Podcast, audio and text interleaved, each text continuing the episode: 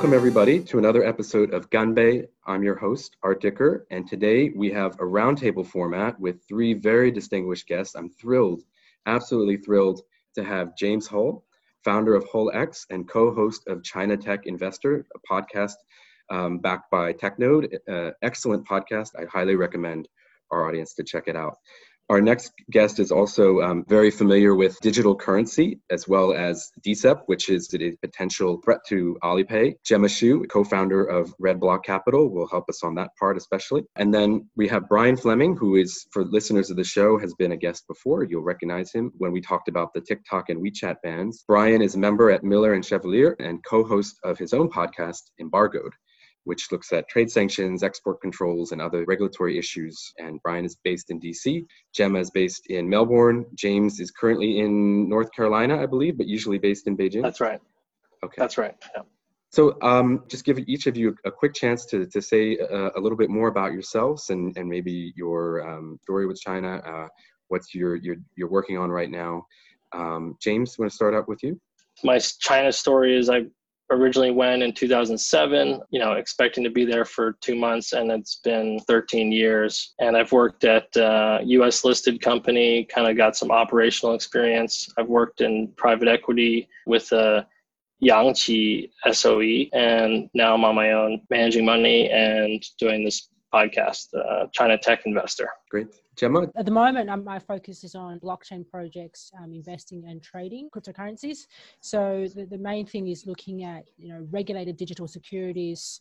Uh, so looking at, you know, basically how to leverage the blockchain as a technology platform to do uh, securities issuances on the blockchain, right? Prior to that, um, I, I, had my own uh, startup in, in education, and that's essentially what uh, brought me to China uh, professionally back in 2014. And my corporate experience is, is in investment banking and finance in Australia. I worked for Macquarie Capital, um, doing M&A and, and, uh, and IPO. So, so really this blockchain is a, a quite a, a, confluence of, of my finance and, and startup background. So like coming back a full circle. Thanks, Gemma. And Brian? Yeah, thanks, Art. Glad to join you once again. As Art said, I'm an attorney based in Washington, D.C. I focus on uh, international trade and national securities issues primarily and advise companies both in the U.S. and abroad on all aspects of those issues, of which there are many at the moment. I am also an alum of the U.S. Department of Justice, where I first started working on these issues, including working on uh, CFIUS and supporting CFIUS reviews that the DOJ was involved in, as we will talk about a bit later,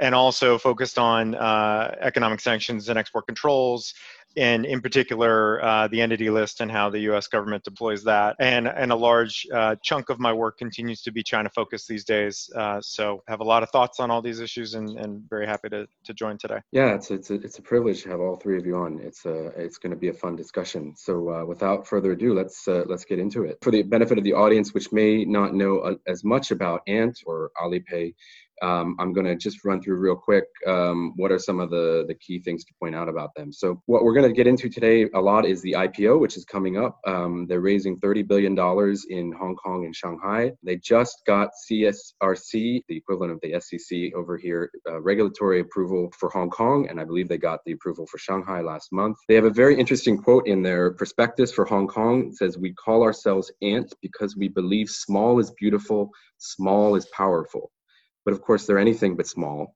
Um, they have 80 million merchants and 1 billion users, and the transaction vo- volumes are, are not even funny. Um, they're just mind bogglingly large. Um, everyone knows e commerce is a, is a massive market here in China, and Ant and Alipay are intimately tied to that. Ant started as a part of Alibaba actually back in 2004, primarily as a payment mechanism similar to PayPal. They were basically an escrow account between buyer and seller as part of e commerce transactions. I think it's been well stated that when e commerce was rolling out, and I think especially in China, there was a bit of a trust deficit between um, two sides of a transaction, and that's the void that Alipay stepped into to fill with the with the escrow function. Alipay, I think, really took off, um, and James got into this on his podcast as well. When QR codes took off in proliferated in, in around uh, 2011, where merchants could just display a code and you could scan it with your phone and make a payment easily. Alipay uh, or Ant has four major divisions as they lay out in their prospectus Um, credit tech, which is Huabei and Jiebei, it's basically credit for SMEs. So I think that's where they're getting at the slogan that they love small. They're not a bank. They don't actually originate loans. They're really more of a distribution platform for loans with other traditional banks backing those loans. And they also have quite a bit of an advantage making loans and advising on those loans with the data that they have on the borrowers using Alipay for their payment service. They have Invest Tech, which is basically Yu'erbao, which you can think of as kind of a money market fund. They do also offer other investment products. Again, similar kind of business model.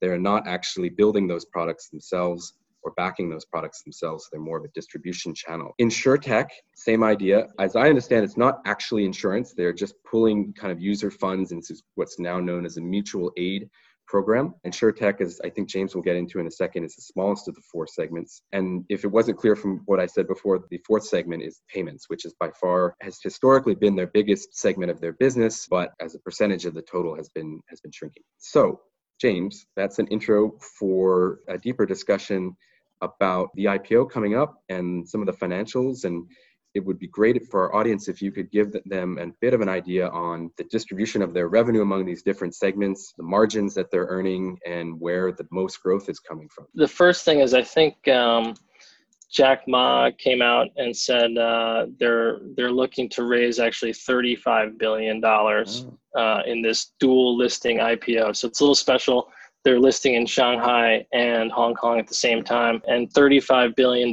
would be the largest IPO ever. Mm-hmm. So that'd be that'd be pretty pretty big.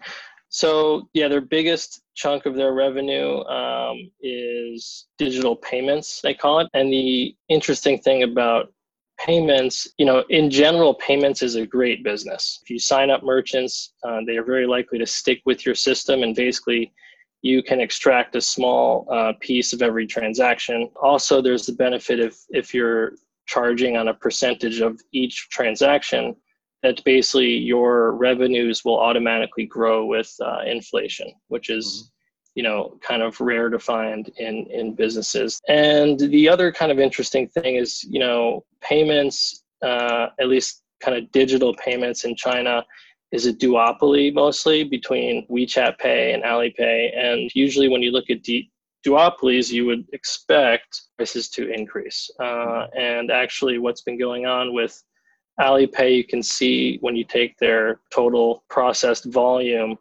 uh, divided by their, their revenue from digital payments, you can see their take rates actually declining, which is probably more indicative of it's actually still a very competitive market and they they can't raise their prices really. Alibaba, the Alibaba empire and the Tencent empire are vicious oh, competitors yeah. across all different yes. segments. Kind of switching to what they call digital finance technology platform. This is what I think they used to call this the Ant Financial Cloud. Uh, and basically, this is, you, like you said, credit tech, and this is serving consumer credit and small and medium sized business credit. Uh, it's interesting, you know, if a if an SMB is using Alipay um, and collecting payments, you know they could be getting about 50% of their revenue through Alipay, mm-hmm. uh, which means you know Alipay as a platform will know roughly 50% of their their revenue and they'll be able to see kind of how it's trending and that is pretty helpful when you want to kind of you're verifying revenue which is a very helpful thing when you're when you're trying to think about a credit uh, risk or credit analysis. So they do have a lot of value to add there to their partners. I will say they they do I think they do own some ownership in some of those partner institutions that they work with. And I think they also, and I don't think I mentioned this on our podcast, but I think they also do um, quite a bit of ABS, and they may retain a portion of that ABS uh, they do say they, they keep about 2% or they have about 2% of their loans um, that are on their own balance sheet but in general they don't they don't do that. So then the, the next piece is investment tech and this is you know Yu'erbao like you said uh, is one of it's basically i think it's the largest kind of mutual fund uh, in china. Uh, it, it was launched in june 2013 uh, and it's it, it got big very quickly. When they first launched, their interest rate was, I think north of 8% and then quickly dropped down and it's you could invest basically one Chinese yuan and you could take it out whenever you wanted. So it was like compared to, you know, a time deposit in a bank, it was multiples of the the interest income you would get. And it, it was tied to not directly to Alipay, but through another group that, but it, but there was a link. So you kind of had, you know, consumers had a, uh, some trust there. And then I the last I remember those days. My wife was was telling me we, we should put all of our money into uh, Yu'erbao, but somehow it seemed a little too good to be true. And I guess it was just a loss leader, right, to get people on the well. On the... Yeah, they they they gathered a lot of assets very quickly, uh, mm-hmm. and you know that initial interest rate, even if you got in at you know when it was at eight percent or seven percent, you you didn't stick with that. It it was it changes all the time, and so you would it went down very quickly. Uh, and then actually the banks got mad because they were kind of taking some of their deposits away. But that's um, you know maybe we can talk about that with DCEP. So InsurTech is the other one, uh, like you said, uh, serving insurance needs. There's some health insurance there. I think they also sell uh, premiums. They sell plans kind of through it, but I don't. I don't think it's gaining as much uh, interest from the big uh, insurance companies in China yet. But the idea there is that they would be the tech pr- platform basically for all you know all the insurance companies. So you could go on there and find kind of like um, compare different different things. Uh, and so the percentages of all these, um, you know, so for total digital finance technology platform, let's just let's go back to 2017, the end of 2017. Uh, all those three things credit tech investment tech InsurTech was about 44% and so digital payments was about 56% so digital payments has gone down to about 36 37%, while this digital finance technology platform, the uh, Ant Financial Cloud, has gone up to about 63%. I, I personally think the big part uh, where there's going to be a lot of growth is in this credit tech part. And that's really because they have so much data and uh, there's also, it's a kind of a government backed, you know, thing. Like the government supports lending more to SMBs uh, and the banks really can't do it. And I worked in a finance uh, SOE, and I've gotten bank loans for project financing, um, and I've been through the process. And you know they do credit analysis, but at the end of the day, the the only thing that matters is if you have, whether or not you have danbao, uh, some sort of guarantee or some sort of collateral. And um, if you don't have sufficient amount, even with all the revenues that you could have in the future once your project's going, it's not going to pass. So, whereas you know Alipay, with if you own a restaurant and they can see what your what your revenues are every month, every week, every day. They know kind of roughly what kind of loan you could handle, uh, and so they could lend to you. And by the way, Meituan's also doing that. So uh, they have a competitor in that space as well. You know, we hear so much about data. I remember I did a consulting project for Mobike back when they were going strong, and the the whole idea was that they have this data that they can use, and you could be riding your bike past a flower shop, and then suddenly, and uh, something would pop up to give you a discount to buy some. And that was a bit of a pie in the sky that I guess maybe never really came to fruition. But here is a real case of data massive amounts of consumer data actually being put to a very real and practical use. I actually want to jump ahead to Brian real quick, and I'm going to throw him a bit of a loop because I don't think um, this A, this may not be totally your domain, and B, uh, you didn't, I didn't ask you to prep for this, but all of this data, could any of us imagine that a, U, a US company, or maybe Google is doing this and Amazon is doing this, but could one of these companies move and similarly be a distribution platform for financial products in the US based on all of the data that they're seeing. Certainly, Amazon is the logical player to do that. But is there a reason why no one is doing this in the US? It is a timely question that you're raising here, in part because of the suit that was just brought by the US DOJ under the antitrust laws against Google. And I think that US antitrust laws might make this model a bit more difficult in the states for somebody to be uh, sort of integrating their data usage in the way that we've seen uh, Tencent and Alibaba do in in the financial sector. I'm not an antitrust expert by any stretch, but my understanding of sort of what the con- the concerns and considerations are uh, this this may sort of play directly into that kind of an issue, and and we're going to see this now fought in the in the U.S. courts for a long time with respect to Google and and just what they're doing in terms of search and other things. But at the end of the day, the modern this these sort of more modern antitrust matters that the U.S. government is is pressing it all hinges on the data and how it can be used, could be used, who could have access to that data, is it truly sort of secure in, in you know private hands, which is, is something that is viewed very skeptically from the U.S. when it comes to China.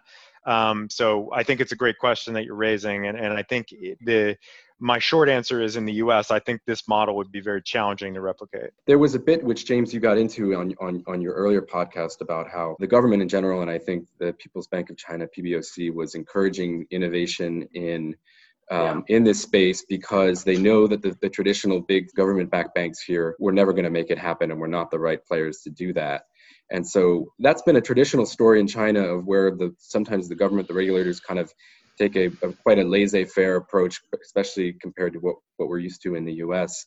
to encourage innovation. James, if you had anything to say on that. So I saw uh, Zhou Xiaochuan, who used to be the head of the PBOC, speak at a Caixin summit a while ago. Maybe it was 2018. Uh, and he basically he was asked about this, and he said, you know, I mean 2018 was kind of the end of the peer-to-peer lending mess. I mean, a giant mess uh, that they kind of let grow into a massive mess. You know, so they're they're like standing off and kind of their laissez-faire attitude towards fintech um, had some positive things, which I think you see with these ecosystems that Ali, Alibaba's been able or Alipay has been able to make and WeChat as well. And you see a lot of consumer surplus created with better lending to SMEs, less friction on payments. This, this is all very positive stuff. But then you had a pretty big kind of black eye where they didn't really regulate peer to peer lending early. And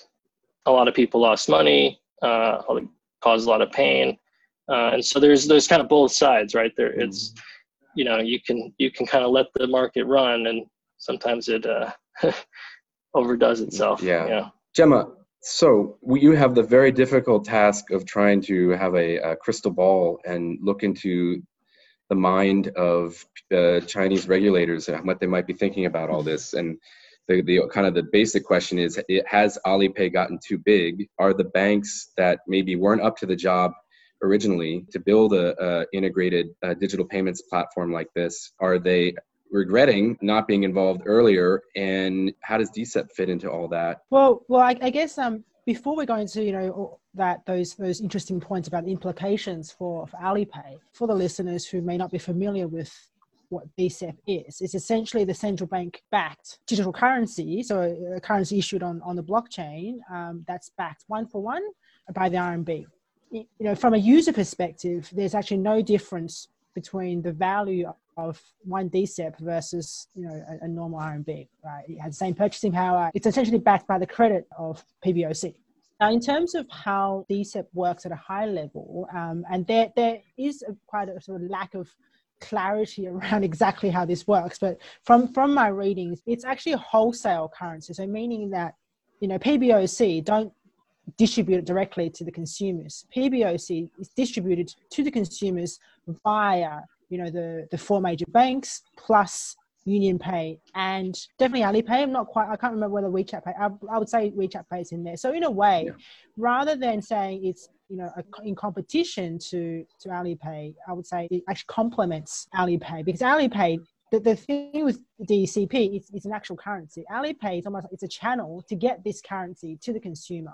PBOC don't want consumers, you know, people like you, you and I to go up to PBOC and say and deal with all the issues of consumer currency expenditure. So that's where mm. Alipay comes in, and their network helps, right? All that user base from Alipay and WeChat Pay is is, is perfect for this. Where Alipay might feel a bit, a bit of competition is at the moment, merchants have to use Ali, merchants using Alipay are required to pay a fee, a small fee, right? And gets deducted automatically.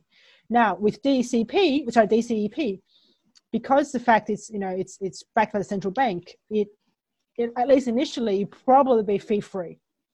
So from a purely commercial perspective, it may be that you know merchants say, well, if you pay with DCEP, well, I'm going to give you a discount because I don't have to pay these intermediary fees. But I think from a you know from a high level, um, yeah, it, it would complement the government. PBOC would need the network from Alipay to distribute it quickly to, to, to, to everyone, right? Like in Shenzhen, I think the government's giving out 1.5 million USD of free cash, right, in, in the form of DCEP via, I believe, via um, Alipay, WeChat Pay to residents in Shenzhen to encourage them to experience what it's like to spend that money. So I think from um, from a domestic Chinese perspective, it's quite complementary. Now it's different matter for cross border, which, which I think you know is actually another reason why the Chinese government is quite big on pushing ahead with this digital currency. It essentially creates an independent parallel system to SWIFT.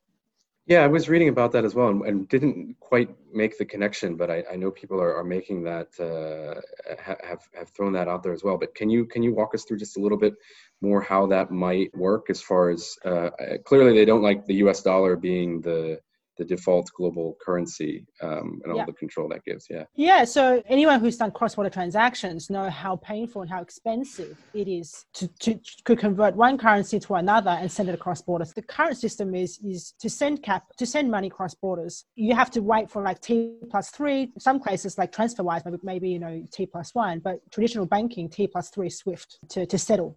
Whereas on the blockchain, by sending digital currency, you know this it actually gets rid of the, um, the intermediate clearing and settlement. So essentially, as soon as you send DCEP or any digital currency, it's, it gets in the other person's wallet within a few minutes. Some ways, I mean, there are people sort of, I know, guesstimating or you know, hypothesizing that the DCEP, from a cross-border transaction perspective, could be a way for uh, to promote the international. Yeah, I could add there as well. The Gemma alluded to this earlier that. Mm um, given the way the U.S. chooses to sort of throw their regulatory weight around, given that USD is the benchmark mm-hmm. currency, given the traditional banking's reliance on the SWIFT system, all the more reason that that DCEP and other similar types of mechanisms may gain favor and gain momentum in the in the coming years as people try to disentangle from that and get out from under the shadow of the USD mm-hmm. and the US as the financial hub of the global marketplace. So I think that's a it is definitely an important macro development to sort of yeah, keep an eye on. Uh, if I can just add, I think even uh, Juncker in the EU, he was mm. saying how it's like pretty amazing how when Germany buys something from France, they have to do it in dollars. Uh, why can't it be in euros? You know, it's really the sanctions I think that that kind of bother countries. There's a book called Treasury's War written about this and how it's like a new tool, but it's probably and I it, how you how often you use it is really the question. Yeah. The pushback in my mind about whether the RMB can really internationalize. If they want to be a global reserve currency and have lots of things priced in RMB, they kind of need to change the structure of their economy in a way that allows more consumption because what happens is, is, is, with consumption you can push out your reserve currency to the rest of the world because you're importing stuff um, which china could do. They need resources they need uh, you know oil they import coal uh, food things like this. But it's a very different i mean like when your currency is pegged to a basket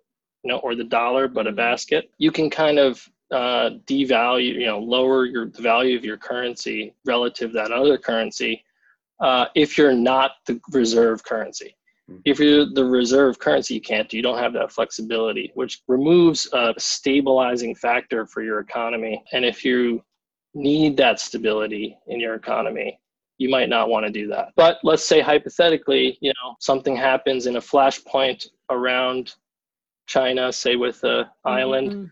Um, and massive sanctions are released, they need a, a way to keep going. So you know, maybe DCEP becomes that. But then we're really looking at a massive balkanization in the world. We'll see what happens in the U.S. election in two weeks, and that might uh, that might affect that uh, significantly. So yeah, serious, seriously, it's it's kind of ironic that basically, James, what you're saying is that the U.S. trade deficit is a is a strategic advantage almost um, mm. of, of, benefit of the country, yeah. which which yeah, you know it is, and I would also add um, free trade agreements right. to that uh, which support yeah. that. You know, uh, but the problem is we the U.S. did not do a good job taking care of the people who lost from free trade. So we're seeing uh, on the U.S. side there's a constraint um, where we're pushing up against you know people losing their jobs in towns that are been hollowed out and uh, you know when you lose a manufact when you lose a factory you lose uh, not just the workers that work at the factory you lose all the infra- the logistics around it the schools and you know the tax revenues you lose kind of a lot uh, back to ants a little bit, and uh, and Brian, when we were talking just now about the U.S. dollar being kind of the the global reserve currency and transactions being settled in U.S. dollars and everything flowing through New York, I guess that's to me has always been kind of the nuclear option, and and we kind of hint, hinted at it already. Is you you kind of play with fire a little bit if you use that regulatory kind of tool too much and you would create incentives for, for other countries to try and get out of that system. So the entity list is something that's been talked about um, recently that Ant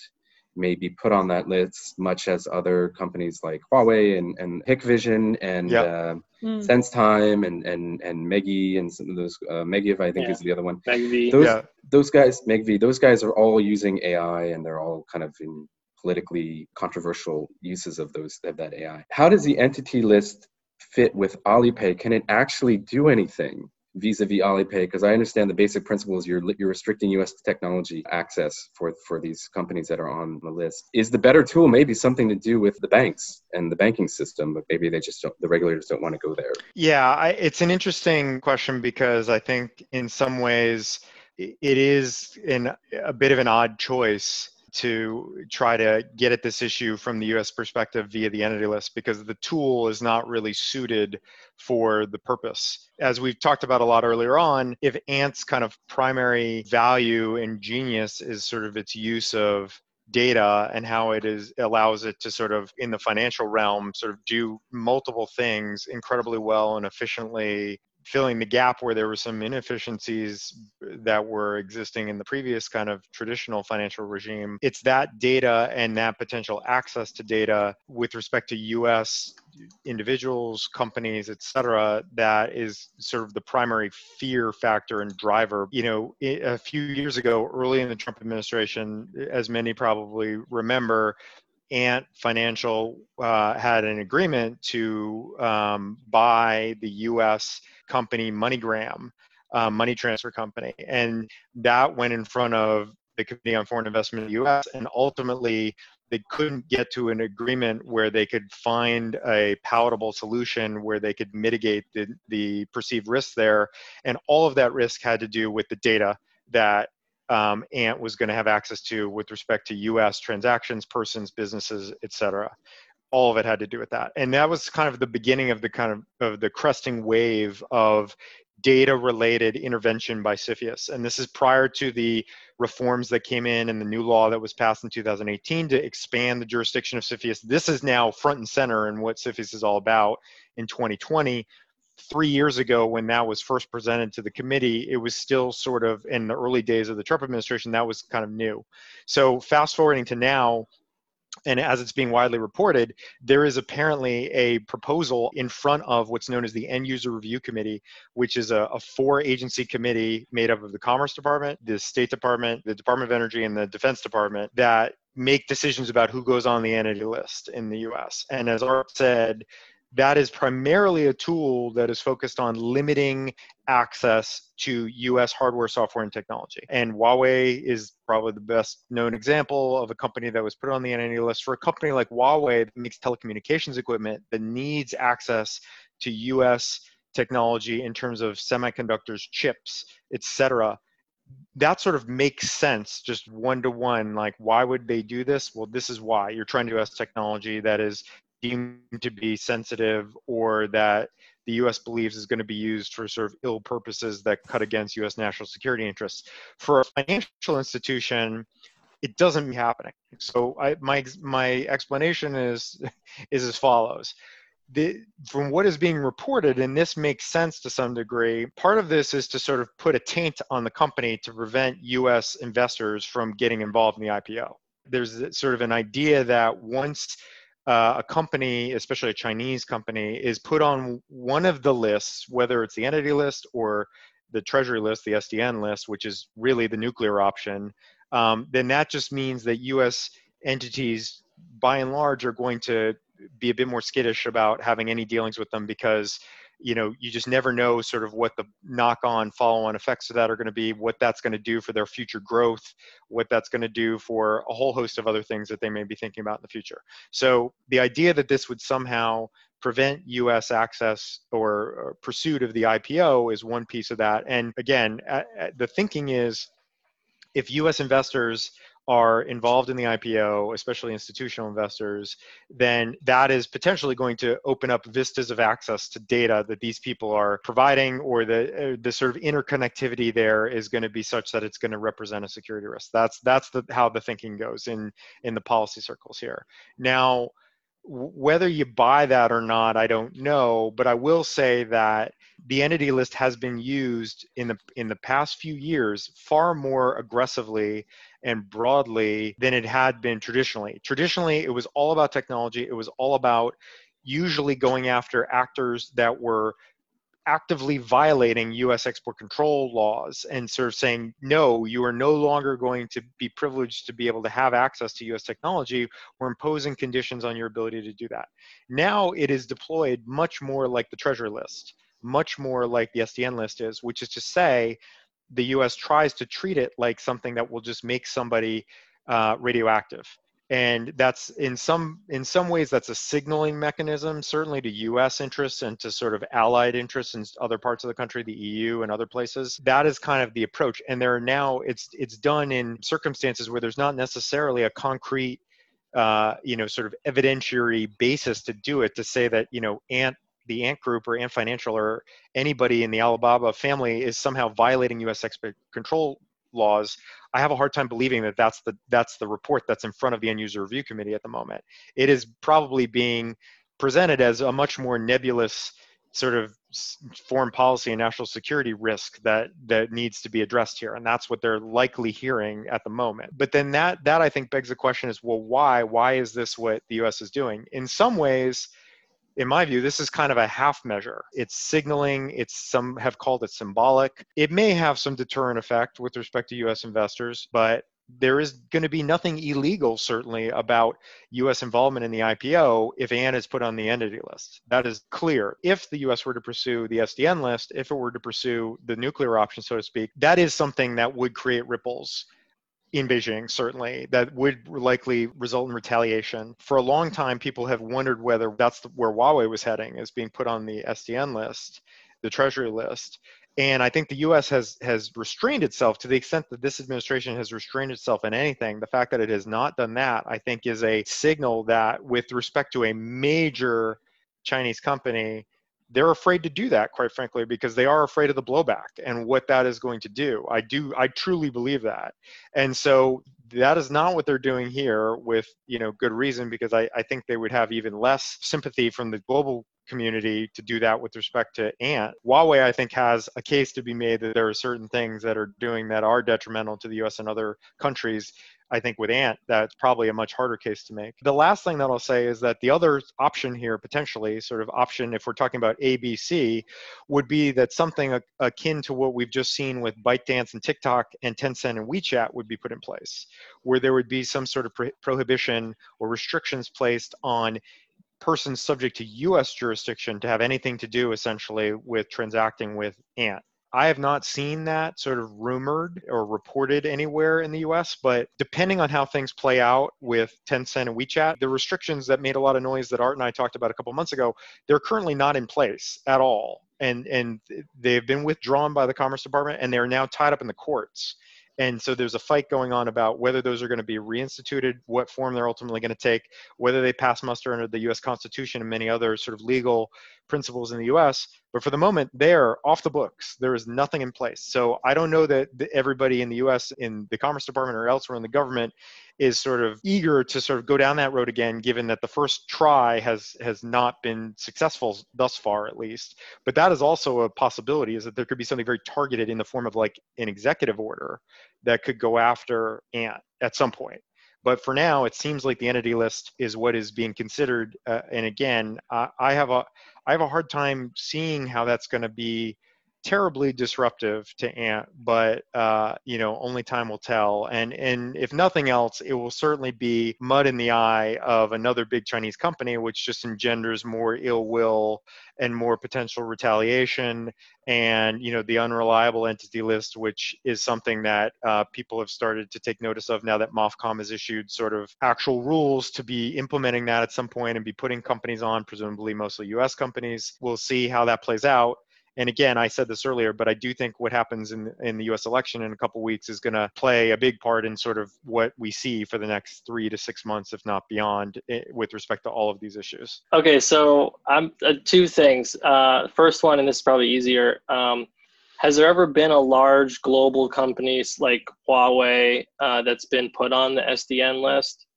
And then I think the second question is when it comes to the entity list, who decides what goes on there and how that works and how could that change with a different administration? So on the on your first question with relation to the the SDN list, um, I don't want to say that the answer is no, there's never been a large company, but for the most part, you don't see companies from the more well developed economies going on the SDN list. It's sort of the it's it's the primary targets of sort of US foreign policy ire now of which, you know, frankly China is one now, but still we have not seen uh, if there's ever going to be one, it'll be a Chinese company.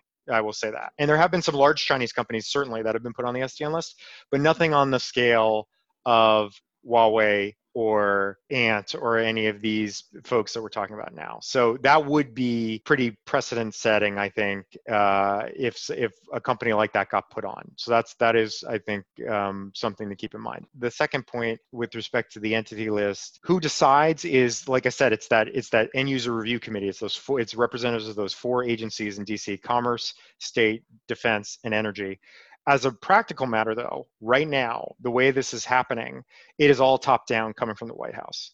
The White House and the, the sort of the hawks at the White House and, and close to the administration are saying, we want to go after this segment of actors in China, put them on the entity list. Let's figure out how quickly we can do it. That's what's happening. So that, that is, that is that could very easily change. I would expect I mean, look, the sort of U.S. Uh, tough on China government may very well be here to stay, even if we have a even if we have Joe Biden in the White House. Now, the tone will be different, the tactics will be somewhat different, but I, I do think that that is here to stay for the foreseeable um, future. But certainly, with something like this, though, this is a good example, I think, of where a different kind of top level policy decision making process might yield a different result where where somebody like ant might not be in the crosshairs if we were having this discussion uh, a year from now. I mean to be honest like it doesn't make sense to me because ant's business in the us is minimal yeah. if anything. Um, and yeah i just don't see how even ant would take it seriously right just... right right and that certainly is is is what you know the comments and the sort of anecdotally from other experts and folks in china who've looked at this seem to be saying and i i tend i tend to agree with that. The only the only comment i would make on that is again because it is a technology based penalty or restriction you know if somehow and i don't know enough about how the systems have been put together how the software code's been written how the ai is deployed et cetera if there was knowledge within the us government that there is some us based technology or software or something that is a, the linchpin of ant or some aspect of their business perhaps that could have an actual effect because then like they, they're they using they're using an oracle database right theoretically now now as a but i will say first of all number one I would assume, right? I would assume number one that most of what they're using is organically um, kind of homegrown in China and not reliant on U.S. tech. That's that's uh, almost certainly the case. Number two, as Huawei has demonstrated, even with being added to the entity list, there are many other ways under the export control rules of the US that you can still obtain what is essentially US technology even without violating the rules of an entity of entity list restrictions. And that's why the rules have now been tightened with respect to Huawei on more than one occasion, in part because that was seen as a loophole or a gap once that restriction was first put in place. So I agree that I don't, I don't know that it's going to have much other than a symbolic effect. But at, at, the same time, whenever that name runs through a bank or any kind of screening that's being done by any company or any institution anywhere around the world, Ant would pop, and it would pop for being on a, a restricted list of the United States. And you know that is that is something it is it is not it's uh, um, something to be completely dismissed even if there's ne- not necessarily legal restrictions that go along with it it's interesting that uh, china is just opening now to the financial us financial institutions after kind of promising that they'd do it uh, for i don't know 15 years or something. But they, need allies. Um, they need they need allies timing, uh, for that i guess. for this fight uh, yeah. so we bring it back to DCEP I, I wanted to just hit a couple points uh, quickly that, that Brian mentioned to say that the nuclear option is probably, uh, I would say also in, in my lifetime, I never thought it would be used vis-a-vis China, but I think at this point also we can say that anything is possible given what's happened in just the last year or so. But that would invite such a response from China, which has been relatively restrained up to this point. I'm sure they're chomping at the bit and uh, with, with Huawei and and Tencent and TikTok and all these cases coming up. But that would be where I think the gloves would finally come off, and uh, it would be nuclear in that it would be mutually assured destruction. I think for for all the U.S. companies doing business here as well. But DCEP, please, um, uh, James, if you had a question. Yeah. So the only comment I'd make on DCEP with when it, how it reflects to and I agree with Gemma what you said about how they need ant uh, and kind of grow the adoption of, of DCEP. But one the thing I worry about, and maybe this is totally unjustified, but it's just a scenario in my head, is that you know when DCEP launches, I read something that they're going to have kind of a centralized QR code system. So instead of using like an Alipay QR code or a WeChat Pay QR code, it's going to be one, it's going to be DCEP, and it's going to go through the banks, the intermediaries, and then it's going to go to the PBOC. And so it's like the way I think about it is the banks were really upset when Alipay did Yu'erbao and they created the payment systems and they they started this mm-hmm. just encroaching into their territory and uh, this is a way of the banks to kind of force themselves through like a flipping a switch almost forcing themselves back into those transactions being able to collect you know transaction fees which would you know, it's a pretty sizable chunk of uh, these yeah. companies' revenue. And I think in that um, way, you're you're right, James. I think the core premise of the DCEP is not so much helping the banks versus Alipay or vice versa is actually more strategic than that as a way to one is once you know i mean blockchain you know when it first started you know, bitcoin when it first started you know 12 years ago now it's really you know anonymous peer-to-peer you know decentralized this utopia type thinking that the, the libertarians have it right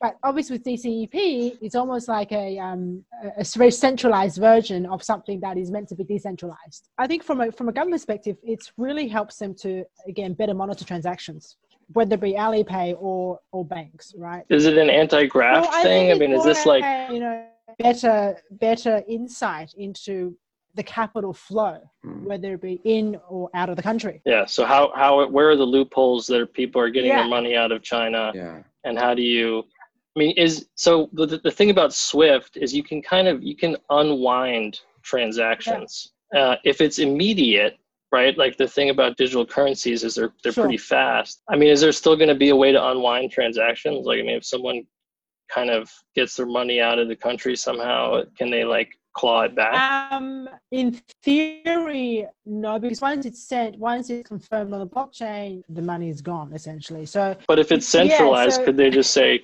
So these are gone. These these tokens are is, is they can, evaporated. They, before before it's approved, but before you know it's sent, right? The government can step in and they can have all these KYC, AML measures in place to essentially yeah these rules, rules yeah, these yeah. algorithms I can put in place to be the gatekeeper because tokens or coins on the blockchain you can actually you can flag them you can tag the accounts just I mean just like you can in a bank in, in a bank right? So in a way yeah there will be ways to do that in this this EP world. So I think you know helping the banks and and leveling the playing field is actually a byproduct rather than the goal of this you know, if there are any benefits to the banks. In summary, DCEPs, I think, is really more about uh, better financial control by the by the government on what's going on in the economy. So, so with that, I want to I want because we're coming up on about an hour of, of here. I want to just do mm. one quick go around of, of everyone on the panel on what we think of the future of Alipay and obstacles. I can think of data and access to data. Of course, the transactions fees being squeezed with DCEP coming in is a potential threat to the, one of their core businesses, but um, that's maybe becoming less and less a part of their overall business anyway.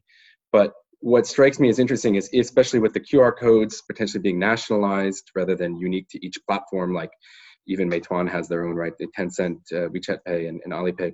If the QR codes are centralized, the government is getting direct access to the data, and Alipay maybe is not getting the same treasure trove of data that they're accustomed to and that which they're helping them, them to build all these ancillary products which are now actually a bigger part of their business is less access to data locally, maybe because of DCEP, internationally, Brian, are they limited in their expansion possibilities because of regulations and because they rely on so much data? And then, James, maybe as the businesses which use this data are growing more and more outside of their formerly core payments business, is that potentially a threat? So, Gemma, is there potentially limited access to data than what Alipay is accustomed to, and is, is that a threat to them? I actually think not because it's it's anyone's guess, right? What will change, particularly you know when this DCEP comes about, you know what sort of data can they get? But I would say that in order for Alipay to give out DCEP, they would need to record the transactions on the blockchain. It's a permission blockchain, meaning that it's actually even more transparent um, to Ali to Alibaba to Alipay than current than in the current system. So, if anything, I would say that um, at least from a digital currency perspective, they would benefit from more data. The, the hash or the, the metadata would likely stored on the blockchain, right, with the actual file stored off the chain. So, in that way, it makes the data more, I guess, more tamper proof because you can't you can't change something that's already on the blockchain. Very hard to, to, to tamper it. I think that would benefit Alipay. And Brian, on the regulatory front, especially international expansion, it seems like as we talked about in the, in the EU and let's say the US, there might be challenges there. Of course, they've been trying with some strategic kind of corporate venture capital investments in India. But even there, I still think that they probably have some some challenges because again, they are uh, going to be the elephant in the room and trying to do things their own way and potentially crowd people out. How about regulatory obstacles? And do you see that being a challenge to them globally, kind of pioneered by the U.S., painting them with, uh, with a kind of a tainted brush? Yeah, I mean, so thinking primarily through the U.S. lens and and also you know the the EU approach on this, depending on what part of the EU you're in is, is somewhat similar, whether it's rooted in privacy or it's rooted in national security or those things are sort of kind of conflated. There's just a lot of protectionism when it comes to sort of da- data of home country citizens, right? So this is at the again at the root of what what we're seeing right now with respect to TikTok and WeChat in the U.S. Uh, I think it's underlying a lot of the hostility that we're perceiving from the U.S. government toward toward Ant, and so I do think if there were ever intentions to certainly to try to expand in the US in any sort of meaningful way, even through partnerships, not not even through acquisition, but through some types of partnerships or other things. I mean, again, they'd have to contend with CFIUS, they'd have to contend with a whole bunch of other regulatory considerations potentially that could be uh, quite difficult for them. I would say that just as, with respect to the US, I was just thinking about this earlier. You know, it, it has always struck me from my, I have not spent nearly as much time, obviously, in China as anybody that I'm part of this panel with, but in any of my visits, you know, the sort of electronic payments and the sort of that that aspect and transition in China is far, far far, far ahead of where it is in the US. Ha- the adoption and the technology and the user friendliness of those apps and platforms is just not what it is uh, in China. And so, with even with some of the leaders like Apple Pay, Google Pay, what, what have you, you just don't see it. So, if anything, I could certainly see those types of companies trying to either replicate or possibly partner with an Ant or, or maybe with WePay, it's going to be much harder given the current restrictions. But if that were to go away, I could see trying to sort of, you know, mimicry being, being sort of the highest form of flattery uh, in the US. But in terms of sort of a, a pure play to, to get into that market for an ant, I, I think that's going to be an uphill battle. As it is for so many Chinese technology companies right now, no matter what their their business is, it seems like. Uh, thanks, Brian and and James. You covered this a bit on your podcast earlier, but um, yeah. threats we haven't talked about yet. So I think uh, there's, I mean, just to list a couple. There's like potentially lending caps, but that might not matter. If what Gemma's talking about with data you know if you're a member of this like data lake for DCEP and you're able you know all participants are able to get access to it that would kind of erode the advantage that uh, alipay has having their own data. Uh, it would mean everybody else has the same data. Then you're competing on algorithm uh, of making a better credit decision um, that is a much much harder thing to do than you know having your own data in house so that would change alipay's business significantly in my mind. I mean i think they're probably their best thing they could do which is what i think they were they used to call it the financial cloud. So like kind of trying to make an aws amazon web services for fin for financial services uh, which doesn't really exist kind of anywhere. And so if they can do that, now the problem is Chinese financial firms do not like to share their mm-hmm. data, which is why DCEP is kind of an important thing. And even amongst them, each other, you know, when they're in kind of organizations together or associations, they don't like to share it. And so, yeah, I, I just I have a hard time seeing how these firms are going to open up and allow Ant to come in and start to build processes like an ERP type systems into their business where it becomes very hard to get out and they're kind of entangled in there. Now, if Alipay is able to do that, I mean, it'll be one of the best businesses in the world, but it's, you know, they got to do it quietly and carefully and slowly. Like I think very, less, lessons have been learned. Slowly, lessons have been learned. There um, wasn't the tiny, tiny Out, this time, right Ali went in and kind mm. of helped all these logistics providers build a better OS for logistics deliveries, and then suddenly they were on their knees at the behest of of Alipay. So yeah, it is kind of a Trojan horse. Yeah. Almost. Yeah. Fantastic panel. I really appreciate you all coming on. So now, James, you have a podcast, China Tech Investor. Brian, you have Embargoed. Right. So I definitely want to plug that for our listeners who are looking for other good podcasts to listen to. Last but not least, if anyone listening wants to contact you guys, um, um, you're all on LinkedIn, I guess. Is that the easiest way to get in touch, or Twitter? Any Twitter handles you guys want to plug? Uh, James Hall X on Twitter and James M Hall on LinkedIn. LinkedIn, easiest way to find me as well. And please, uh, yeah, check out Embargoed we will likely be talking about Ant as well on our next episode. And and for me, uh, LinkedIn's best. Um, yeah, just my full name, Gemma Shu, and you'll find okay. me. Thanks, guys. I don't want to keep you up any any later. Um, and thanks for our audience uh, for listening to another episode of Ganbei, and that's a wrap.